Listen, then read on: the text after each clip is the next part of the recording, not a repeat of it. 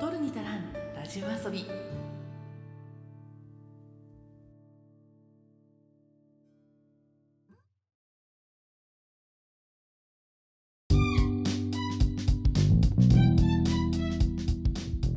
日本の片隅から中毒気味なエンタメ愛を叫ぶ番組「取るに足らんラジオ遊び」通称「トルタラジオ」へようこそ。いつでもポップとサブのカルチャーの合間を歌い歌っているパーソナリティの花田花です。今日は3月10日金曜日なんですが昨日といえばこの曲じゃないでしょうか。瞳を閉じればあなたがまぶたの裏にいることで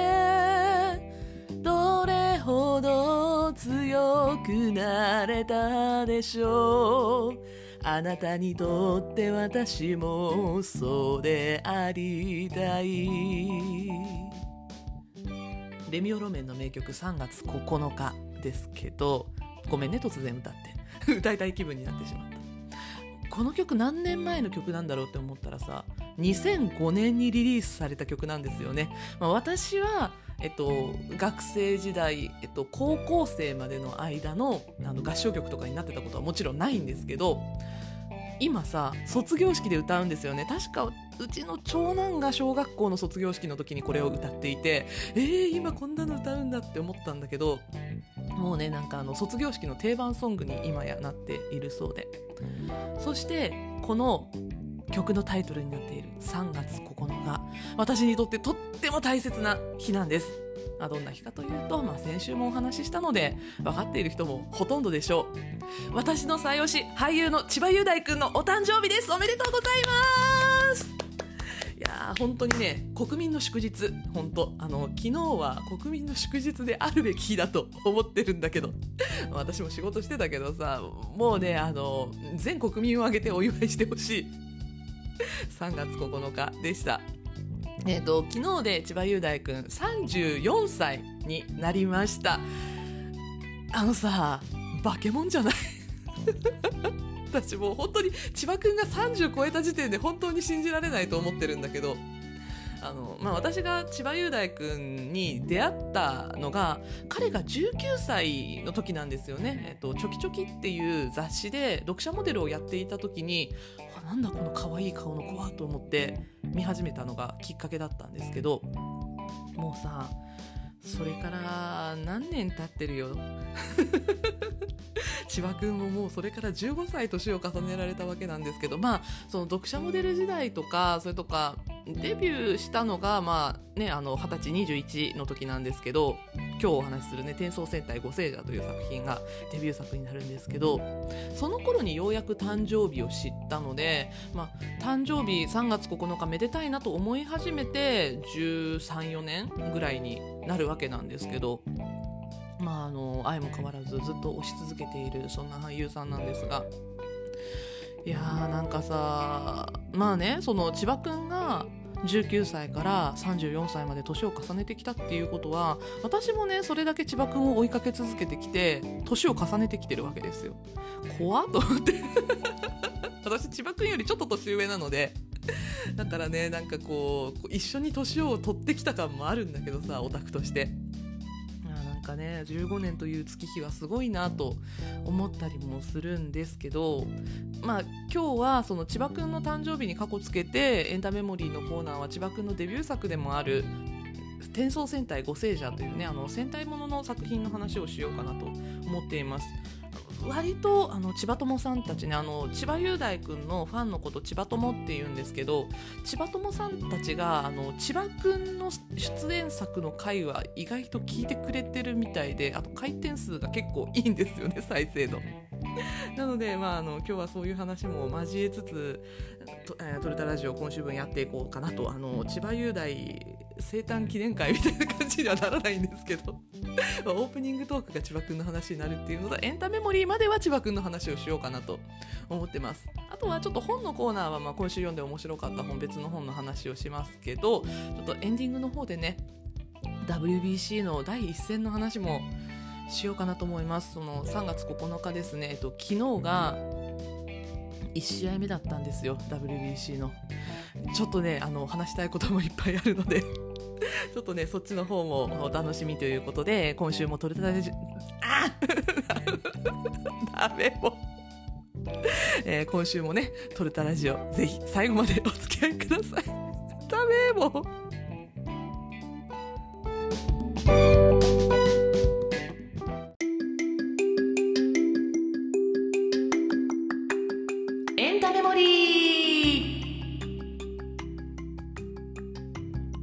このコーナーでは私花田花がエンタメ作品の記憶つまりメモリーを新旧問わず語っていきます。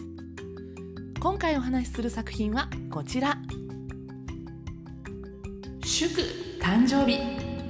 千葉雄大俳優デビュー作「転送戦隊ゴセージャー」オー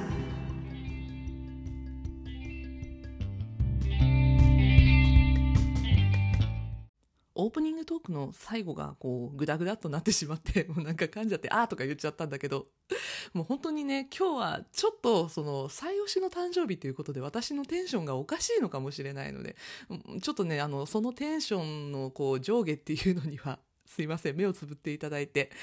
目をつぶっていただいてというかあの私前々から結構さリスナーさんたちに言われてるんだけどその推しの話になるとテンションがおかしくなるよねっていう。その振り切れ方がいいって言ってくれる人もいるんだけどあのよかったらね今日はそのテンションに皆さん付き合っていただければ嬉しいなと思います。えー、まずは、えー、今日お話しする作品なんですが、まあ、先ほどもお話をした通り今日が千葉雄大君34歳のお誕生日ということで、まあ、千葉君にとっての俳優としてのデビュー作かつ初主演作となった戦隊ヒーローもの「転送戦隊ゴセージャー」という作品についてちょっとお話をしていきたいと思います。ここね34年ぐらいかなその千葉君が30歳になるぐらいからのの作品を特に追っていてそしてそのツイッターとかさあのファンが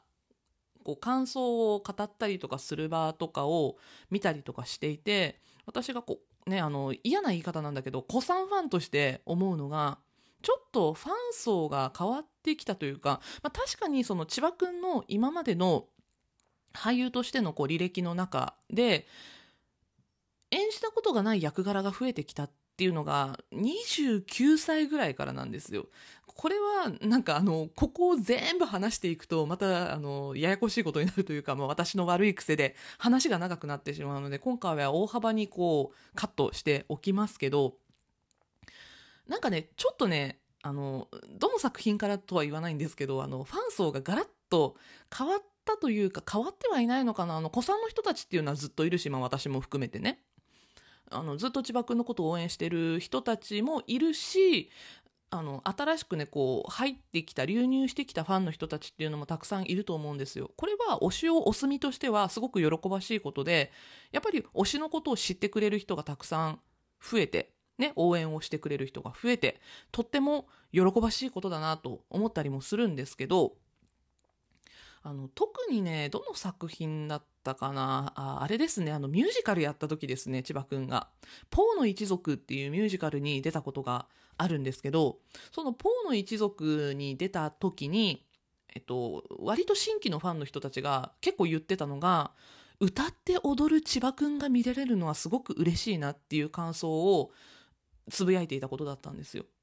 私デビュー作から見てるんだよなと思ってその歌って踊る千葉くんっていうのをなんならその千葉雄大くんの俳優さんとしてそしてまああのバラエティーに出るタレントさんとしての素養の部分っていうのがデビュー作に全部詰まってるんですよ。まあ、これは千葉くんに限ったことではないんですけどあの戦隊ヒーロー出身とかあとまあ仮面ライダー平成仮面ライダー出身の俳優さんたちっていうのは割とそこで素養を積んでるんですよね。あの芸能生活芸能活動のベースっていうのをその作品で学んだっていう部分になってくる。まあ本当にねあのただイケメンがたくさん出ていてキラキラしていて、まあ、子供から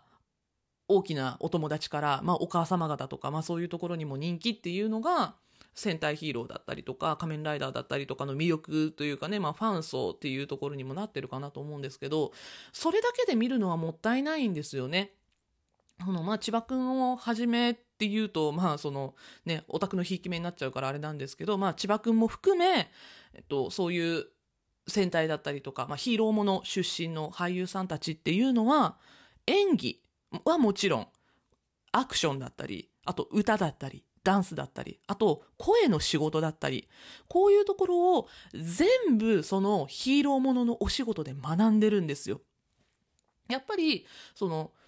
私たちが見ていてもそういうふうに思うし後々、まあ、あの5年10年経ってから本人たちも、まあ、千葉君も含めその出身の本人たち俳優さんたちもここが自分の俳優としての演技とかそれとか芸能活動のベースになりましたっていうふうに発言をしていたりする、まあ、そんな作品として大切な作品なのがそのヒーローものなんですね。で、そのヒーローもの、千葉くんのデビュー作にあたるのが転送戦隊五聖者という作品ということで、まあ、せっかくのお誕生日なので、転送戦隊五聖者についてお話をしていきたいと思います。まず、転送戦隊五聖者とは2010年2月14日から2011年2月6日まで放送されていたスーパー戦隊シリーズ第34作にあたる作品です。この放送当時、千葉くんは21歳でした。なので、えっと、さっき言ったそのチョキチョキっていう雑誌で読者モデルになってでその読者モデルの中でもなんかこう読者投票みたいなやつでおしゃれな読者モデルトップみたいなのを選ぶ企画がそのチョキチョキの中で毎年あったんですね。その、えっと、読者モデルのトップをおしゃれキングって呼んでいたんですけど、まあ、千葉くんが第8代おしゃれキングに選ばれ、で、まあ、もともとストリートスナップの読者モデルだったのが、まあ、ほぼ専属モデルみたいな感じで、チョキチョキの紙面にずっと乗り続け、それが二十歳の頃だったんですね、千葉くんが。で、えっと、二十歳から21歳になるかならないかぐらいの時に、まあ、デビューをするっていうことが決まってちょきちょきにそれが大々的にボンと乗ってっていうの私すごい忘れられない思い出なんですけどあのまあだから私は千葉君目当てで「ご聖者」を見始めたんですねリアタイで「ご聖者」を見ていました。まあ、というか2010年頃というとあのうちの長男はもうすでに生まれていましたので一緒に見ていましただからねなんかうちの息子たちってあの長男も次男もなんですけどあのスーパー戦隊とか仮面ライダーとかあのヒーローもの全く興味なかったんですよ。うちの長男は電車が好きだったし次男は車とあと野球が大好きでもうそっちにしか走らなかったので2人とも全然その自分が該当年齢の時のヒーローものって知らないんですよ覚えてない興味がなかったから全然見てなかったからもう本当に知らないその友達が例えばその時の仮面ライダーのおもちゃを持ってたとか服を着てたとかでなんとなくこう記憶の片隅にはあるんだけど覚えてないぐらいの感じなのにもかかわらず 長男はゴセージャーだけはすっごい覚えてるんですね。これは私のせいです。でね、あの、まあ、ね、余談なんですけど、あの、うちの長男は、そう、だから、ご聖者を見てたので千葉君のことは本当にデビューから見ていてなんか今の活躍を見てるとえー、すごいねみたいなことをねなんかねあの偉そうに言うんですけど。親のおたかつに巻き込まれたかわいそうな息子ですね。まあまあそれは余談として、まあ、私は、まあ、当時からねすでに千葉君のファンでおしゃれキングとしての千葉雄大のファンだったのでそこから俳優千葉雄大のファンに移行していったっていう感じなんですけどなのでまあ千葉君目当てで「ご聖者」を見始めました。で演技はもちろんのこと芸能人としてもデビュー作なわけですよ。それまでに出ていたのって雑誌だけなので映像で動く千葉君を見れるっていうのはもうファンとしても初めてのことだったし初めてではない、ん、あのテレビで見れるのは初めてだったんですよ。あこれはちょっとややこしいんですけど、まあ、その当時チョキチョキの映像コンテンツに出ていたりとかあの私も行ったことあるんですけど チョキチョキのファン感謝イベントだったりとかそういうところに行くと千葉君に会うことができたので、まあ、そういうところで見たりとかはしてたんだけどちゃんと事務所に所属して芸能人としてしかも俳優さんとしてお仕事をしているっていう姿を見ることができる。のが、まあ、ファンとしても初めてだったし本人としても芸能人としてお仕事するのが 初めてだったわけですよね。なんでもう本当に経験の浅いもうペーペーの俳優さんっていうところがある意味この「ゴセージャー」という作品のモチーフには私は合っていたんじゃないかって思うんですね。この「転送戦隊ゴセージャー」という作品どういう作品かというとあのもう本当にざっくりざっくり説明すると人間を超える不思議な力を持つ五星天使星を守ると書いて五星天使たちが主人公になっています。でその五星天使たちその星を守るその守るべき星っていうのが地球なんですけどその地球を守るために来た千葉くんたち五星天使っていうのが見習いなんですね。その見習いの五星天使たちが地球に舞い降りた時にやってきたのが宇宙から侵略のために地球へやってきたウォースターたちです。まあこれが敵になるんですが、この敵から地球を守るためにゴセージャーに変身して巨大な敵に立ち向かっていくっていうような、まあそういうストーリーになっています。ただ、この最初に出てきた敵っていうのが2点3点していくっていうのが、このね、五聖者の面白いところなんですよ。ここは後で説明したいと思います。つまり、ここで説明をした通り、主人公たち人間ではないんですね。スーパー戦隊シリーズ私も全部知ってるわけじゃないしもう今放送されてるものとかもねあの子供たちが対象年齢じゃなくなったのもあったりとかしてあのプリキュアの境目でちょっと見てるかなぐらいなんですけど なのであの全然全部について詳しくはないんですけど意外と人間じゃんみんな。人間じゃないシリーズもあるんでしょうけど。ただその主人公たちが天使っていうのは今までもうスーパー戦隊シリーズ今40作ぐらい40作じゃ効かないかえっと、五星者が34作で、で、えっと、今年が2013年だから、もう開始から10何年 ?4 年？経つんですよね。っていうことは、えっと、純粋に数を足すと、スーパー戦隊シリーズが今年で48作目ぐらいになる計算になるのかな。なんですが、この、えっ、ー、と、まあ、40数作、まあ、50作近くある中で、主人公が天使っていう作品は、天孫戦隊五星者だけなんじゃないかなって思います。あの、完全にちゃんと全部調べたわけじゃないので、もしあったら申し訳ないんですが。でもね、これね、その、主人公が天使っていうのが、まあ、あの、合ってたと思うんですよね千葉くんっていうそのキャラクターに。その見た目が可愛いからとかじゃないよ。それもすごい似合ってたと思うんだけど。あのそれだけではなくて、まあ、あのさっき言った通り演技経験ない。芸能人としての経験もまだない。つまり、芸能界に入ってきた人間としては、とっても無垢な存在だった千葉くんっていう、そのあどけないイメージっていうのもぴったりだったと思うし、しかも、まだその芸能界入って1年目とかね、あの、その状態っていうのが、主人公のその千葉君が演じた五星レッド、あの、検診前は新たっていう名前のキャラクターなんですけど、この新たが見習い五星天使って見習いだっていうところにもなんだかちょっと合っているような気がしてキャスティングとしてはものすごいぴったりだったんじゃないかなっていうふうに思ってるんですよね。でまあ私はここまで五星者のこと本当に絶賛してますけどあのまあね、千葉君をはじめ他のキャストさんたちもすごい大好きだったりとかして。ただねあのもう千葉君以外でこの「ゴセージャー」に出てたメインのそのヒーローたち5人いるんですけどあの芸能活動してる人がほとんどいないんじゃないかな。あのジップでお天気お姉さんをやっていた庭見きこさんっていう人がいるんですけど、えっと、彼女が五世イエローかな？なんだけど、えっと、庭見きこさんも確かご結婚されて、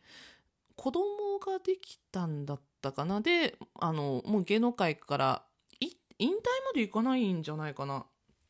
確か。あの、出たり出なかったりされてるぐらいの感じで、で、あの、他のキャストの人たちもね、あのコロナの時にちょっと名前が出たキャストさんとかがいたりとかもしたんだけど、実質もう芸能界引退されている方とか、完全にもう引退されてしまった方とかも多くて、まあ、あの、第一線で今でも俳優業してるの千葉くんだけなんですよね。うん、こういうのって割とそのスーパー戦隊シリーズありがちなことでもあってあの突出してすごく売れる人っていうのも、まあ、間違いなくいるんですよ。えっと、ゴセージャーの前の作品の時、真剣ジャーという作品でレッドをしてたのが松坂桃李君だったりとか、それとか、えっと、ゴセージャーの次の作品ですね、豪快ジャーという作品で、豪快ブルーをやっていたのが、えっと、山田裕貴君だったりとか、もうこの辺さ、その30代ぐらいの俳優さんでもう今ね、あの、第一線で、すごい演技の仕事やってる人たちだったりしますよね。それでもう少しあの後の世代になると例えば、えっと、特急ジャーという作品があるんですけど特急ジャーはレッドが志尊淳君だったんですよ。でこのこの作品は志尊君だけではなくて実はあのグリーンですね4号車って言われるキャラクターが、えっと、横浜流星君だったりとかしてあのまあメインじゃなくてもそのセンターレッドじゃなくても後々売れる俳優さんがいたりとかするっていう、まあ若手俳優の登竜門的な扱いをされていたりとかもするんだけど、逆にもうレッドの方も芸能界を引退されている作品があったりとか、もうあの作品総じてもう今第一線で活躍されている俳優さんがいない作品とかもあったりするので、言い方悪いけど当たり外れがあるというか、まあ、その後の俳優人生っていうのは、まあ、どうなるか担保されている作品ではないっていうね。まあ、それは、どこに行っても役者さんたちそうなんでしょうけど、割となんかこう売れて当たり前みたいな感じに扱われがちなスーパー戦隊シリーズとか仮面ライダーシリーズなんですけど、まあいろんな方が後々いるっていうのと、あとね、その作品のカラーも結構まちまちなので、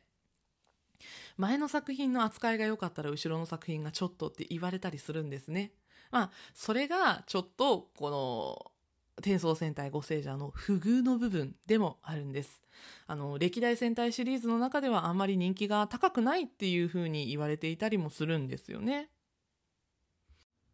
これはなんでゴセージャーが不遇の作品って扱いを受けるかっていうと、ゴセージャーの前の作品である真剣ジャーと後の作品である豪快ジャーの人気が高すぎるっていうところにね、ちょっと問題があるんですよ。ゴセージャーファンとしても中の人のファンとしても、これはちょっとこう、場所が悪かったなっていうふうに思ったりもするんですけど、まずね、真剣ジャーっていうのが、そのお侍さんがモチーフで、で、レッドが殿で、で、周りの仲間たちがお付きのものっていうような、あの、モチーフの作品だったんですね。なので、かなり、こう、見た目がキャッチーだったんですよ、真剣ジャーっていうのが。で、モチーフ的にも、ちょっとこう、時代劇要素があったりとかして、わかりやすくて、とても人気が高かった。まあ、それが、スーパー戦隊シリーズ第33作の真剣ジャーなんですけど、まあ、その後、天使がモチーフの五星ジャー34作目が放送されて、次が35作目だったんですよ。つまり、その、5刻みって何があるかっていうと、記念作品的な扱いになるんですよね、スーパー戦隊シリーズって。まあ、ここでゴーカイジャーが何をやったかっていうと、過去のそれまでのえっと、自分の前34作品分の過去作の戦隊ヒーローに変身できるっていうね、そんな特性を持っている戦隊だったんです、ゴーカイジャーが。なので、過去の作品すべてのファンをひっくるめて持ってくることができるっていう作品だったっていうのと、まあ、スーパー戦隊シリーズ第35作目というお祭り要素がめちゃくちゃ大きかった。まあそれが豪快者だったわけなので、まあそこに挟まれてしまった五聖者割と地味だったかなっていう感じもするんですね。で、かつその五聖者のちょっと要素として、とても特徴的なのが、なんかこう日常系っぽい感じがするんですよね。あの、スーパー戦隊とかそういうなんだろうなヒーローもの例えばあの仮面ライダーしかりウルトラマンとかでもそうだと思うんですけどこう基地があるじゃないですか。そのヒーローたちが駐屯している基地みたいな なんか自衛隊みたいになっちゃった。そうねあの生活しているベースみたいな部分があるじゃないですか。そういうところってこう中でこうロボットトを操作することができたりとかなんかこうメカメカしい感じになっていたりとかなんかこう私たちが想像するザ基地みたいなものがあるじゃないですかなんかみんなそういうのを持っていたのにあのゴセージャーって基地の機能を1体のロボットに集約して持っていたんですね。データスっていうロボットがいて、で、そのロボットが、その、普通だったら、なんかこう、大きいパソコンみたいなやつをさ、あの、みんなが、なんかこう、端末を叩いて、敵のデータを見るみたいな、そういう場面があるとしたら、ご聖者はみんながそれをやらないんですよ。その、人間のビジュアルをした、まあ彼らは天使なんですけど、その天使たちが自分たちで検索をするんじゃなくて、あの、まああれですね、今で言えば OK Google みたいなもんで、Hey Siri みたいなもんで、あの、データスに声をかけると、データスがもうそれを全部検索をしてくれる。で、データスがその検索をした結果に合わせて、そその敵に応じた、なんかこう作戦の組み方をしてくれたりとか、まあそういうことをしてくれていたので、その、基地の機能性っていうのを住居に持つ必要性がなかったんですね。なので、見た目だけだと、ただの大きなリビングなんですよ。そのご聖者たちが集まっている場所って。なのでなんかこう基地みたいなものがないっていうのはすごくこう前衛的だったというかでなおかつその逆に言えば今までだったらそういうこう吉然としたものがあるからこそ戦隊ヒーローのこう日常と戦いの部分の緩急が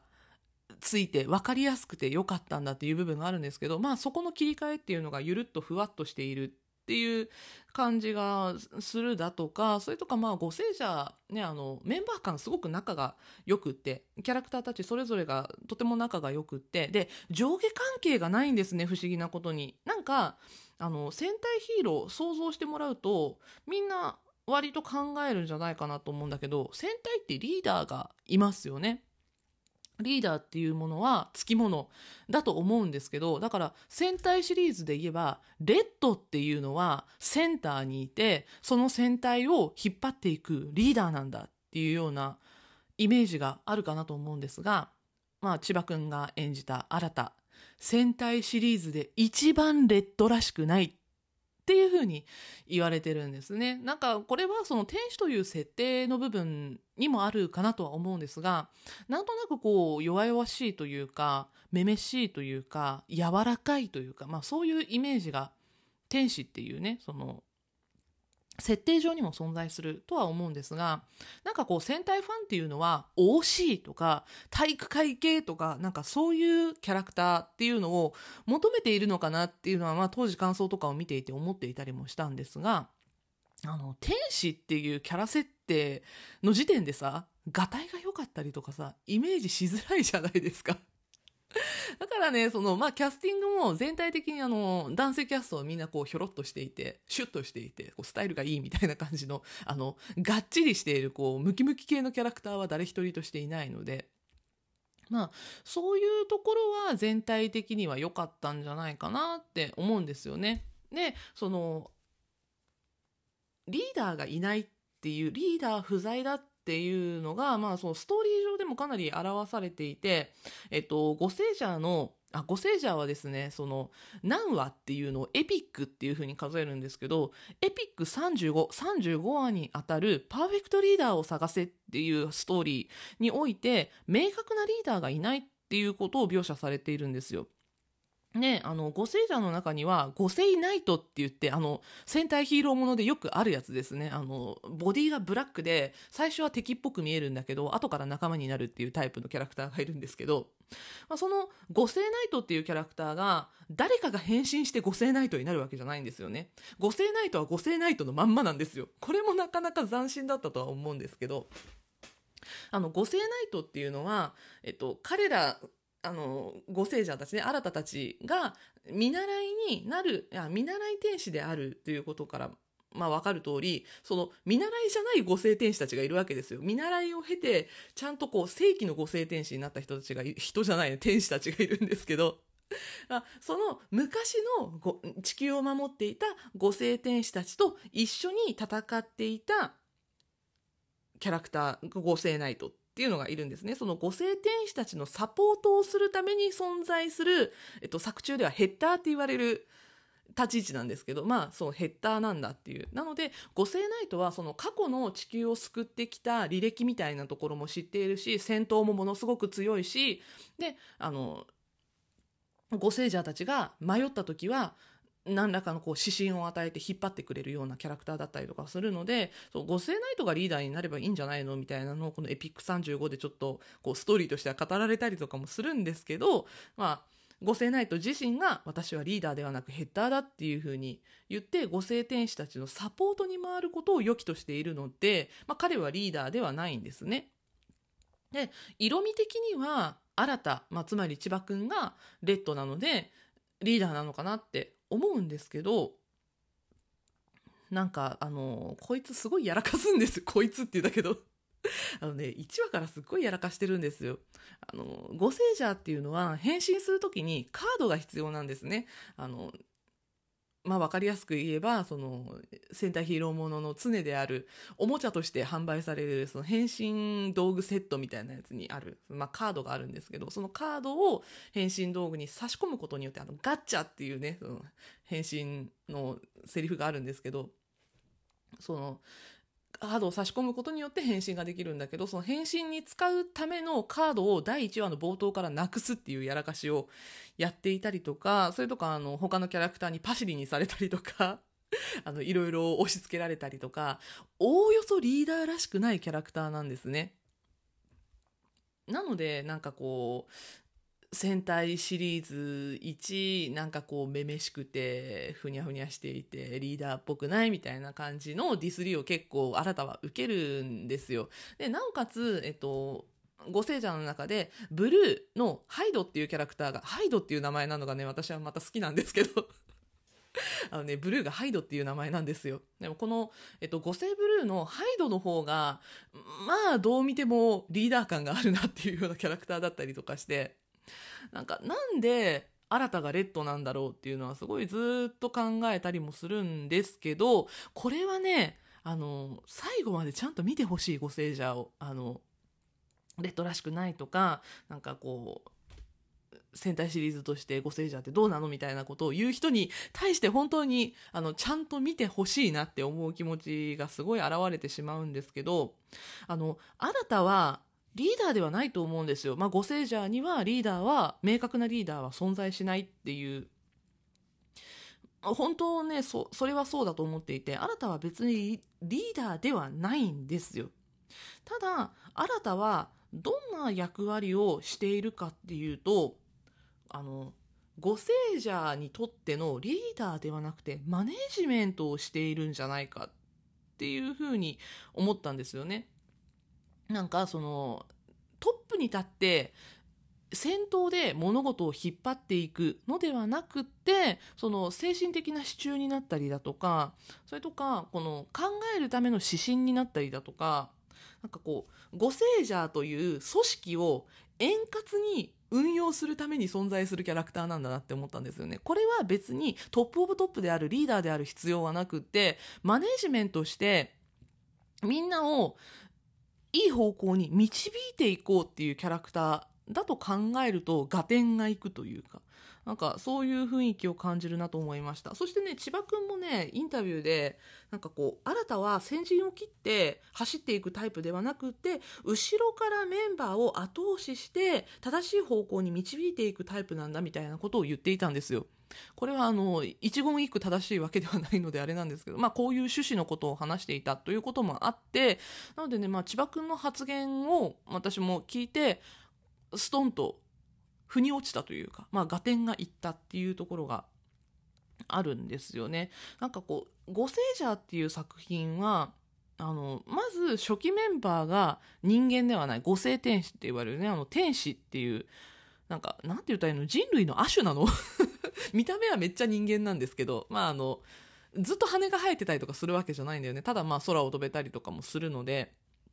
あの天使っていうだけでもちょっとこう人間からは離れているんですけどその五星天使の中でもまた別種族があるんですよ。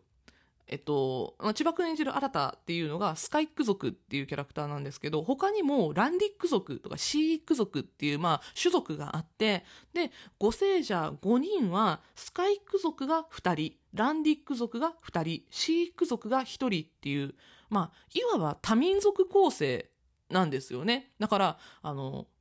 多分、おおよその戦隊ものは全員が日本人で構成されてると思うんですけど、まあそもそも人間じゃない。日本人ではない。日本人ではないし、人間ではないし、天使だし、かつ、その民族がバラバラである。その民族がバラバラであるからこそ対立する話とかがあって、ここはね、あの、現代で言われるあの、多様性みたいなさ、これをね、簡単に、この言葉を簡単に使うのはどうかと思うんだけど、まあ多様性みたいなものを表していると思うし、かつですね、この、えっと、敵たちの構成っていうのもこの多様性みたいなところを表していると思うんですよね。あの、五聖者という作品、実は、えっと、1年間の1作品の中で、第1部から第4部まで4部構成になってるんですよ。で、それぞれの部において敵組織が変わるっていうね、またこの趣向が面白いと私は思っているんですが、なんかね、それこそさ、主人公天使じゃないですか。天使の敵って悪魔なんじゃないのって思いません？私も最初ちょっと思ったんですよ。このね、あの、ご聖者の敵、悪魔ではないんですね。まず、何が最初に出てくるかっていうと、あの、あらすじのところでお話をした、宇宙から地球を侵略するためにやってきた宇宙生命体なんですよ。第一部の敵は、ウォースターと呼ばれる、宇宙生命体から構成されるその敵なんですね侵略のためにやってきた敵たちなんですよで、その後出てくるのが、第2部はユーマ獣というものと戦います。このユーマ獣が何かっていうと、地球にいる怪物から構成される組織なんですよね。だから、まずウォースターだったので、最初宇宙から、宇宙から来たっていうところから、次第2部ユーマ獣で地球の怪物、地球のものになるんですね。で、次、第3部で出てくるのが、マトリンティスっていう敵組織なんですけど、マトリンティスは元人間とロボットから構成される組織です。で、最後第4部で出てくるのが地球救世計画っていう組織で、これは元五星天使と、それと合体前のメカから変異した生命体っていうものから構成される組織になっています。で、このウォースター、ユーマ獣、マトリンティス、地球救世計画、この4つの組織をずっと渡り歩いて、全編を通してゴセージャーの敵であり、かつ、新たのライバルとなるキャラクターがいます。これがブレドランというキャラクターです。まあね、このブレドランっていう存在もものすごいエモいなって思うんですけど、まずね、この敵組織である、まあ、悪しき魂っって言われるね。なんかちょっとこれ悪しき魂とか言うと天使の敵っぽい感じはするんですけど。このね敵組織である悪しき魂たちのその存在をずっと追っていくとまず第1部のウォースター宇宙生命体第2部のユーマ獣地球の怪物で第3部のマトリンティスが元人間とロボットで第4部の地球救世計画が元五星天使と合体前メカの変異生命体。つまりどういうことかっていうと、宇宙、地球、元人間、元五星天使って、だんだんさ、五星者たちに立場が近くなっていくんですよね。だから、五星者からすれば、なんかだんだん戦いにくくなっているんじゃないかっていう考察を見て、私なるほどって思ったんですけど、確かにあの宇宙生命体って全然こう自分たちからも遠い存在じゃないですか。でそこから地球に降りてきてあ地球のものだったらちょっと近いかもしれないって思ってで私たちからするとマトリンティスが一番近いんですよねその元人間っていうのが出てくるので。で、そこを倒した後何が出てくるかっていうと、元五星天使なんですよ。元五星天使なんて、もう、あなたたちにとっては、普通に自分たちの仲間なんですよね。なんかそういう人たちを倒すってどうなのっていうこう心の葛藤が生まれたりとかもするんですけど、なんかその構成がだんだんだんだん自分たちに近づいてくる、ゴセージャーたちに近づいてくるっていうのも構成としてすごく面白かったし、かつね、その、それぞれの悪しき魂たちっていうのが組織の形が違うんですよ。えっとね、ウォースターが封建主義社会的な組織だって言われていて、で、ユーマ州は村社会的な組織だって言われてるんですね。で、マトリンティスは戦時中の全体主義的な組織だと言われていて、で、第4部の地球救世計画は原理主義的、ちょっとこう共振者みたいな感じのね、あの集まりだって言われてるので、私これもね、あの、どこかであの考察を見てすっごいなるほどって思ったんですけど封建主義ってどういう時代かっていうと日本でいうと鎌倉時代なんですね。で村社会っていうのが江戸時代なんですよ。で全体主義っていうと戦時中で原理主義っていうとまあ近現代にあたるのでなのでこの悪しき魂たちは鎌倉時代江戸時代第二次大戦中現代と人間社会の歴史の縮図のようにしてだんだん迫ってくるっていうへえと思って深いなと思ったんですけど私はそこまで考えてみたことなかったなって思ったんですけどまあそういう背景みたいなところも持っているキャラクターたちだって思うとなんだかこう憎めなくなってくるというかね、なんかこう現実で起こった人間社会の縮図を敵キャラクターとしてご聖者たちにぶつけてきているんだっていうね。なんかそういうこうご聖者たちは今なんかその多民族が集まっていて民主主義社会の理想形みたいになってる部分ですよね。あのなんだ古い言葉だけど人種のるつぼみたいなさなんかそういう感じになっているご聖者たちがえっとまあ人人間 言えてない現実で起こった人間社会の歴史の縮図と戦っているって思うとちょっとエモいものがあるなっっていうふうに思ったりもしました。で、その人間社会の歴史の縮図をずっと渡り歩いてご聖者の敵として全編を通して出てくるブレドランというキャラクター、まあ新たなライバルになるんですけど、ブレドランもそのずっと悪しき魂を渡り歩いていく中で、まあ、その、精神的、肉体的に成長をしていくわけですね。そこで悪しき魂としての、こう、魂を大きくしていくわけなんですが、新たがそのブレドランに触れることによってブレドランと戦うことによって成長していくっていうのもゴセージャーの見どころの一つなんです。あの新たはそのさっきも言った通りリーダーらしくないしどっちかっていうとメンバーたちを後ろから後押ししていくタイプで前に立つタイプではないし、まあ、あのメンバーたちにねパシられたりとかそういうことをしたりとかするぐらいのちょっとこうゆるふわキャラみたいなのんびりしたキャラクターなんですけど、ブレドランと戦うことによって、普段はそんなのんびりふんわりしている新たが熱くなったり、覚醒して強くなっていったり、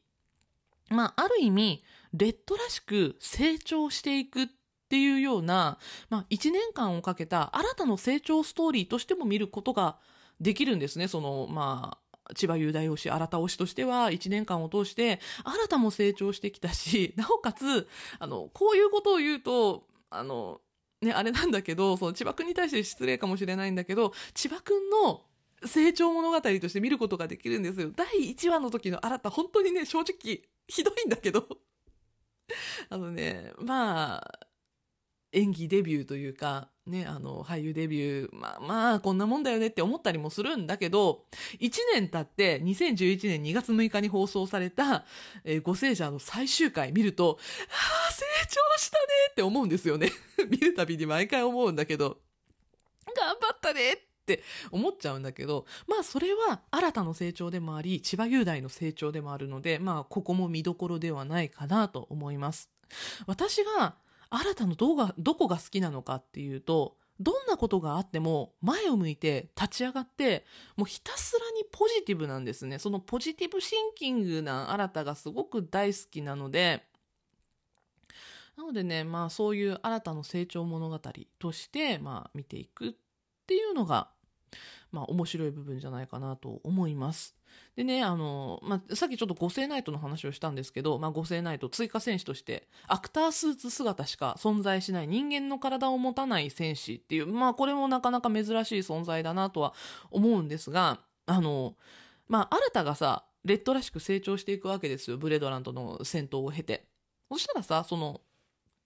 追加戦士よりもさ、レギュラーキャラクターが強くなる。なんかこう、俺の屍を超えていけじゃないですけど、あの、途中から出てきたキャラクター、最強キャラクターのことを、まあ、レッドなり、他のキャラクターなりが超えて、で、あの、最終決戦に臨むみたいな、めっちゃ強くなるみたいな、まあそういうのって、偏見かもしれないけど、スーパー戦隊とかありがちだとは思うんですが、このね、五星ナイト、終盤までずっと最強キャラなんですよ。五星ジャーの中で誰が一番強いかって五星ナイトなんですよね。ただまあ、まあそれが異色とはいえ、五星ナイトはもうそこがかっこいいので、なんかそういうこう、変わってるなっていうとこ。まあ五星ナイトも変わってるし、あとはブレドランもですよね。その、敵組織が変わっていくにも、移り変わっていくにもかかわらず、組織を渡り歩いてずっと、まあ、レッドのライバルとして存在するっていう、まあ、異色のキャラクター、そして、まあ、五星ナイトという、なぜかね、あの、センターではないのにずっと強いキャラクター。まあこれも異色であるっていうところ。そして見た目もだし、キャラ的にもリーダーっぽくないレッドを持つ、そのゴセージャーという戦隊の存在っていうのも異色っていうことで、異色だらけの作品ではありますが、転送戦隊ゴセージャーとっても面白いので、ね、なんか見てほしいなと思います。で、まああの、このエンタメモリーの冒頭でもお話をした通り、あの、歌やダンスをしているところはね、あの、私はデビュー作で見たんだよなとか思ってたわけですよ、その、新規の人たちが歌って踊る千葉くんを見れるなんてっていうのをポーの一族なんて見たりとかしてね、あの言ってたわけなんですけど、まあ、あの、初期から追ってると一番最初にやってるんですよね、歌やダンス。まあ、なぜかというと、この転送戦隊五聖者、エンディングテーマ、ガッチャ五聖者という曲があるんですが、歌もダンスもしてるんですよね、この時に。あの、スーパー戦隊ってエンディングでダンスだったりとか歌だったりとかやらされがちで、あの、今の作品とかも見ると、多分エンディングだと歌ってたり踊ってたりすると思うんですけど、まあ、あの、今の子たちってさ、若い子たちってさ、デビューした時から歌もダンスもできたりする子多いから、あれなんだけど、あの、過去の作品を見てると、あ、ここでみんな叩き込まれたんだなって、今30ぐらいのね、俳優さんの、その、まあ、ご聖者しかり、真剣者しかり、豪快者しかり、あの、過去作品、エンディングテーマとか見てると、ああ、ここで叩き込まれたんだなっていうのをすごい感じたりもしますね。なんかこう、10年以上経ってあの経験が、ポーの一族の時はこんな形になったんだねって、そのポーの一族の時がご聖者放送開始から10年、11年ぐらい経った頃だったので、まあ、こんな形になって、あの時の仕事がもしかしたら千葉くんとしては生きているのかとか思うと、なんか不思議な感じもします。で、他にも、あの、盾だったりとか、あと吹き替えですね。スーツアクターさんが動いているところに声を当てる吹き替えなんかも、えっと、やってたりとかするので、スーパー戦隊の時に。なので、まあ、例えば千葉くんのお仕事で言うと、まあ、有名どころで行くと、あれですね、ピーター・ラビット。ピーター・ラビットはあの声優さんのお仕事をしてますけど、もともとそれは元をたどっていくと、千葉くんにとっては、ご聖者のスーツアクターさんの吹き替えのお仕事っていうのが、まあ、声優ではないのかもしれないけど、そういうこう、アフレコのお仕事の最初だったということで、まあ、あの、戦隊ヒーローもの、後に役立つことたくさんしてるんですよね。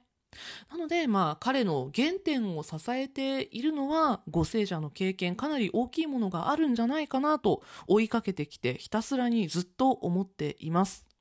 まあ、私にとっても役者千葉雄大に初めて触れた初めて出会った大切な作品です。なんか折に触れて私、ご聖者は見返していたりもするんですけど、えっとね、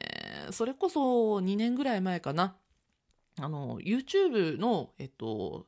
東映のチャンネルがあるんですけど、そこでね、あの、毎週ご聖者を公開されていた時期とかもあって、その時にも毎週毎週楽しみに見返していたりとかもしたんですが、えっと、現在も Hulu あたりで確か全部ご聖者配信されていたと思います。興味がある方はぜひ、千葉くんの成長も感じられるので、未見の方も一度見てみてはいかがでしょうか。というわけで今回は、えー、千葉雄大くんのお誕生日記念ということでデビュー作「転送戦隊五聖者」についてお話ししていきました。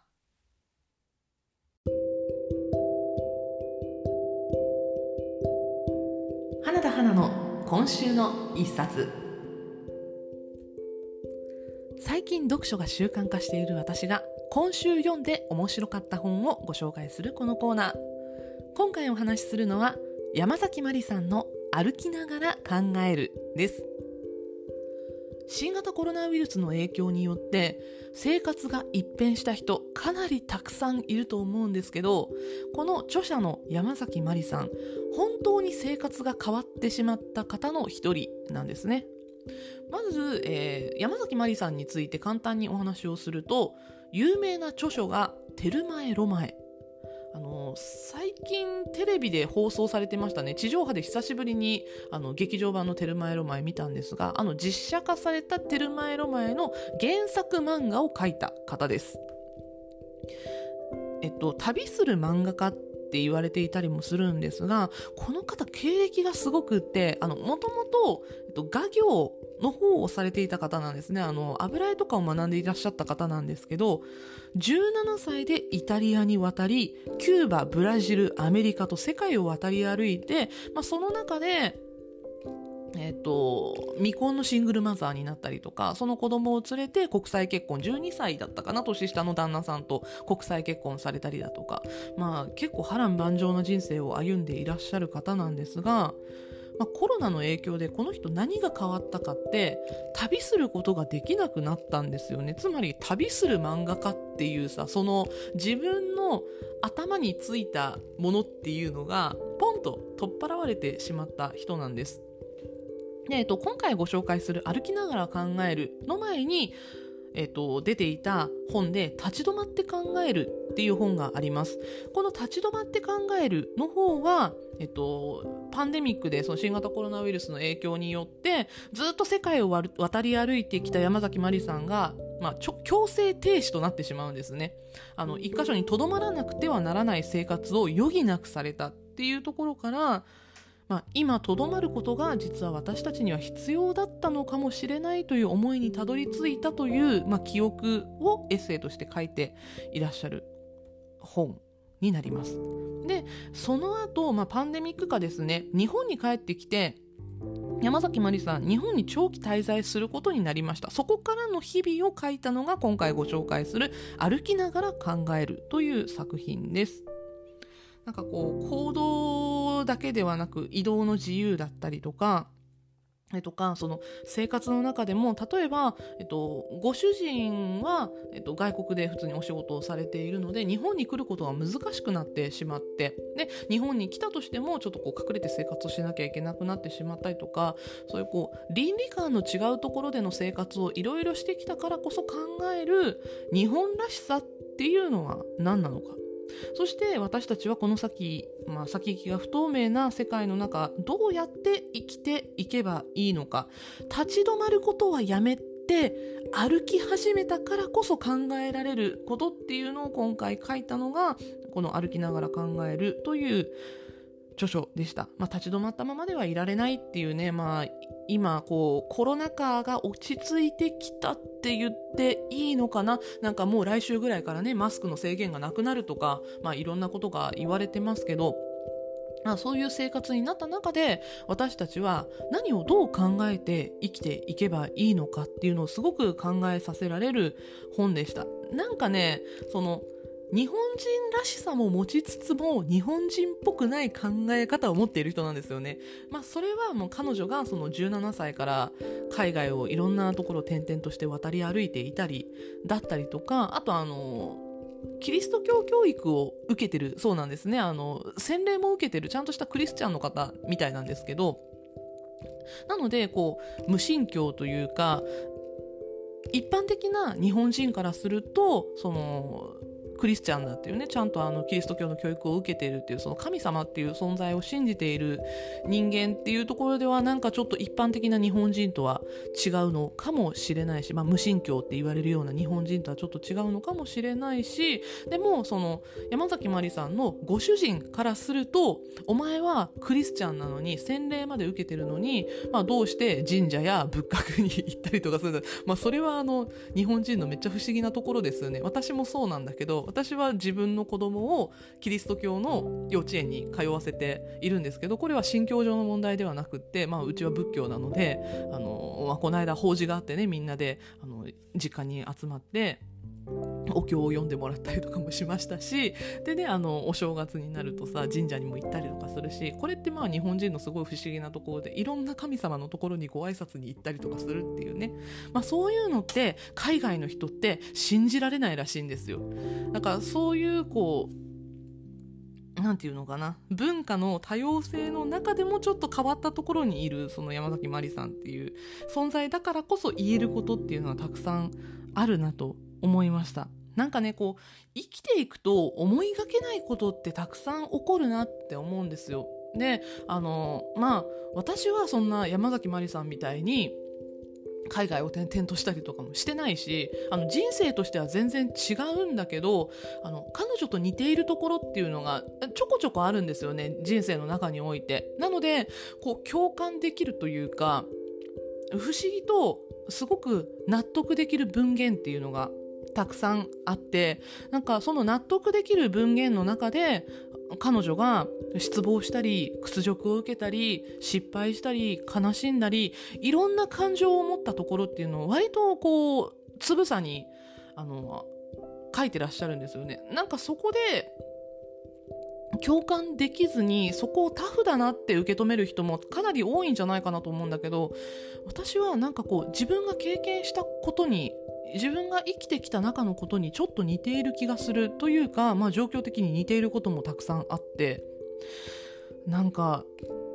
それを避けずに生きてきた、ま、山崎まりさんも私も偉いなってちょっと思ったんですよね。なんかこう自分の自尊心っていうものがこう強固なものになったというかなんかあのこういうことをやってきたから私ってダメなんじゃないかって思っていたのが山崎まりさんの言葉によって救われたというかなんかそういう部分もあったりとかしてだからなんかこう言葉としては結構厳しいんですよ言い方は。あの何て言うのかなダメなことはダメってはっきり言うし嫌なことは嫌ってはっきり言う感じのこう言い切り型の文言で文章を書かれる方なんだけどそういう厳しい言葉の中にも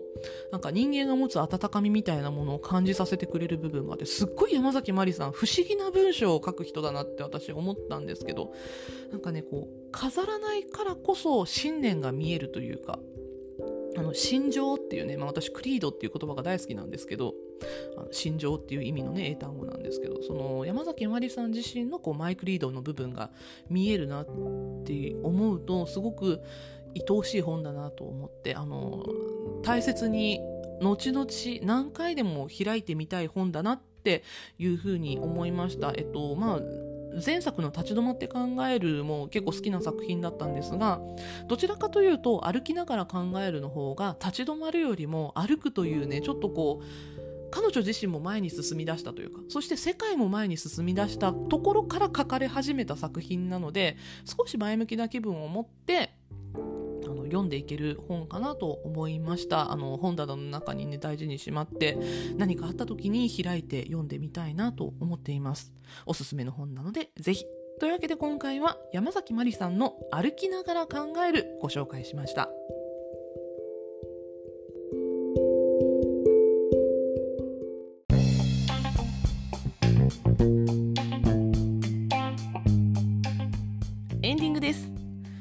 というわけで今回は千葉雄大34歳記念ということで、まあ、オープニングトーク千葉くんの話をしてで、えっと、エンタメモリーでもご聖者の話をしましたがいかがでしたでしょうか？あの戦隊ヒーロー興味ないっていう人もねあのぜひ1作でもいいので触れてみると割と面白かったりもするのでなんか推し作品みたいなのもね出てくるかもしれないのでまああの私は千葉くんが好きなのでご聖者と思ってますが、まあ、例えばね松坂桃李くんが好きだったら真剣じゃって思うかもしれないしそれとかあの横浜流星くんにハマっていれば特急者をっていう人もいるかもしれないですしなんかこう推してる俳優さんとかが出てた過去作品として見ると、まあ、俳優オタクとしての見方にはなってしまうんですけどあの戦隊ヒーローものもとっても面白いのであとねあのやっぱ1年間あるだけあって濃いですね。あの人間ドラマというかそういうところも描かれていたりとかもしますしあの本編中で全く触れなかったんですけどあのたまにお笑い芸人さんとかが出てるんですよね。でご聖者はヒゲ男爵の山田るい53世さんが出てらっしゃって。本当なんで本編で全く名前を出さなかったんだって感じなんですけど。あのね彼もなかなかいい演技してるんですよ。博士の役なんですけど。私結構好きだったのででなんかこうあれをきっかけにルネッサンスのだけの人っていう風に思わなくなったりとかもしたんでね。そういう新たな発見もあったりとかするので。でねあの千葉友でご聖者見てない人本当にねもったいないと思うので。ちょっとね長いんで敬遠する部分はあるかもしれないんですけどぜひぜひご聖者あの新たの成長物語としても千葉雄大の成長物語としてもとってもおすすめです。ぜひぜひ見てみてください。そしてオープニングでお話をした通り3月9日何があったかというと WBC2023 侍ジャパン初戦が行われました。勝ったね。よかった。いや私もうほんとテレビから離れられなくってずっと見てたんですけど何かいろいろしながら。今回さあのプライムビデオで見れるんですよ。Amazon プライムビデオでライブ中継やってるのでテレビの前にいられなくても携帯で見れてしまうっていうねどこにいても見れてしまうっていうこの恐ろしさよ。もうずっとさあの携帯のピクチャーインピクチャーってあのちっちゃい窓で動画とか見れる機能あるじゃないですか。でプライムはあのピクチャーインピクチャーができるのでもうずっとライブ中継を携帯のちっちゃい窓に出して見たりとかあのテレビで見てない時はねずっとその状況で見たりとかもしてたんですけど。いやあの今回はね本当にあの大谷さんがいなかったらやばかったかなって思ったりもするんだけどさ。いやでも本当あの改めて思った化け物だね大谷君。かっこよかったな。であのえっと、メジャーでの初戦よりも球数は投げたらしいですね。40何球かな？投げてるんですよね。あのメジャーの初戦の方では36球ぐらいしか確か投げてなかったそうなのでまあそれが何を意味するのかっていうのはちょっとあれなんですけど あんまりほらあのね今回連戦になってあの続けて試合には出ないんだけど大谷君は二刀流だからピッチングもやるしバッティングもやるしで今回あの指名打者として出ていたりとかもねするのでで、えっと、10日の第2戦にも大谷君どうやら出るみたいなので第2戦はねダルビッシュが投げますけど先発で、まあ、その辺もすごい楽しみだったりとかしますが。第1戦はもう投げて打って大活躍でしたからね大谷君ね。であの最後さえっとあれ8回だったかな？満塁になった時にベース上が全員ホークスっていうタイミングがあっていやそれすごい面白かったんだけど後でネットニュースになっててさもうほんと笑っちゃったんだけどランナー全員ホークスっていう状況になったんですね。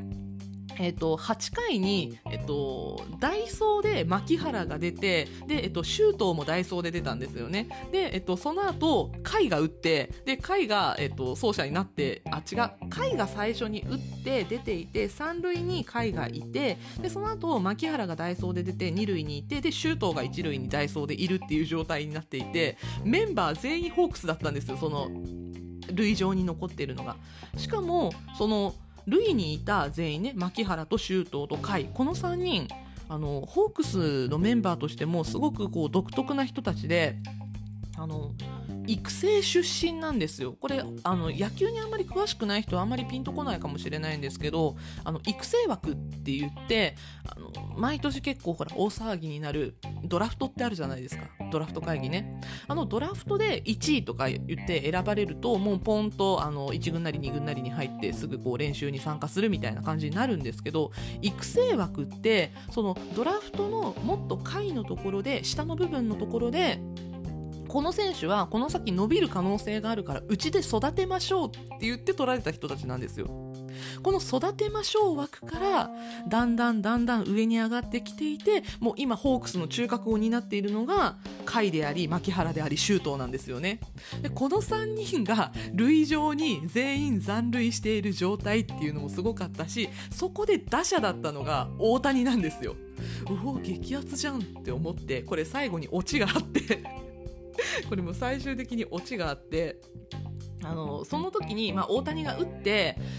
ダメだったんですね。フライだったんですよ。で、えっとまあ、外野まで飛んでいって取られたんですけど取った人っていうのがマサゴだったんですね。マサゴっていうのがあの、まあ、中国のチームにいたんですけど去年までホークスにいた人なんですよ。マサゴ。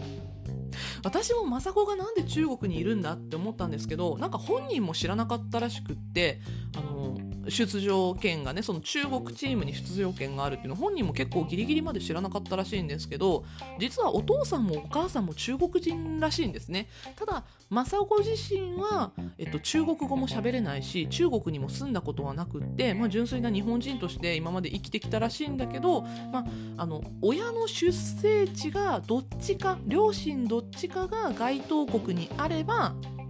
えっとそのその国の代表として出ていいですよっていう WBC のルールがあって、えっとまあ、日本にもいますよね。ヌートバーっていう、えっと、今回1番バッターをやっていた選手がいるんですけどヌートバーはどっちだっけ？お父さんかお母さんかどっちかが日本人なんですよね。どっちかが日本人でなので、まあ、あの日本であの両親のどちらかが生まれたっていうその事実があるので日本代表として出ていいですよっていうその WBC の規定で今回日本代表として侍ジャパンとして出てるんですけど、まあ、マサゴもそれと同じ規定によって両親ともに中国人だったので中国代表として出ていいですよっていうことで招集をかけられてなんか今年の頭ぐらいに突然呼ばれてびっくりしたっていうね。今社会人野球やってるんですけど突然呼ばれて、まあ、中国代表として今回出ているっていう感じなんですが、まあ、そのマサゴがフライを取ったと。でアウトになったと。ホークス全員残塁した状態で、マサゴがフライを取ってアウトになって終わったっていうね、あの、ホークスばっかりいるっていう。面白い状況が、まあ、8回起きたっていうことで、ね、なかなかあのホークスファンとしては面白い状況が起きたっていう、まあ、そんなこともありましたが、まあ、第一戦無事に、えっと、8-1で勝ちましたのでなんかねあのそろそろあれかなって思ってたんですけどあのコールド勝ちになるかなって、えっと、7回以降は10点差つけるとコールド勝ちっていう規定があるんですけどコールドいけるかなと思ったら、まあ、そのマサゴのキャッチによってコールドは夢に終わってしまったわけなんですが、えー、今日行われる第2戦は、まあ、今回ね東京プールで一番の強敵じゃないでしょうか韓国戦ですね。まあ、韓国相手にどういう戦いを侍ジャパン見せてくれるのか。あそして、えー、先発のダルビッシュ有のピッチングに期待をしたいと思っています、まあえー、今週は WBC 一色になりそうなのであ毎日毎日楽しみに野球を見れることが幸せでたまらないというわけで、えー、また来週も野球の話するんじゃないかなと思っています。頑張れ日本。はい。というわけで、え今週はこの辺でお別れにしたいと思います。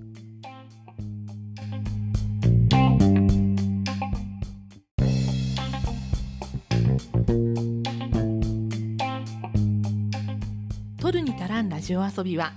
地方在住映像系エンタメカルチャー好きの Y 世代がはっと息を止めたよもやま話を好き勝手に一人語る番組です。番組へのご意見ご感想取り上げてほしい話題などは概要欄のメールフォームからお送りください。花田花が思うままに更新する Twitter、Instagram、ノートもあります。そちらもぜひフォローよろしくお願いします。また各 SNS ではハッシュタグトルタラジオで感想もお待ちしております。ハッシュタグトルタがひらがな、ラジオがカタカナです。では、今週はここまで。エンタメには中毒性がございます。用法用量を守って正しくお楽しみください。お相手は花田花でした。またね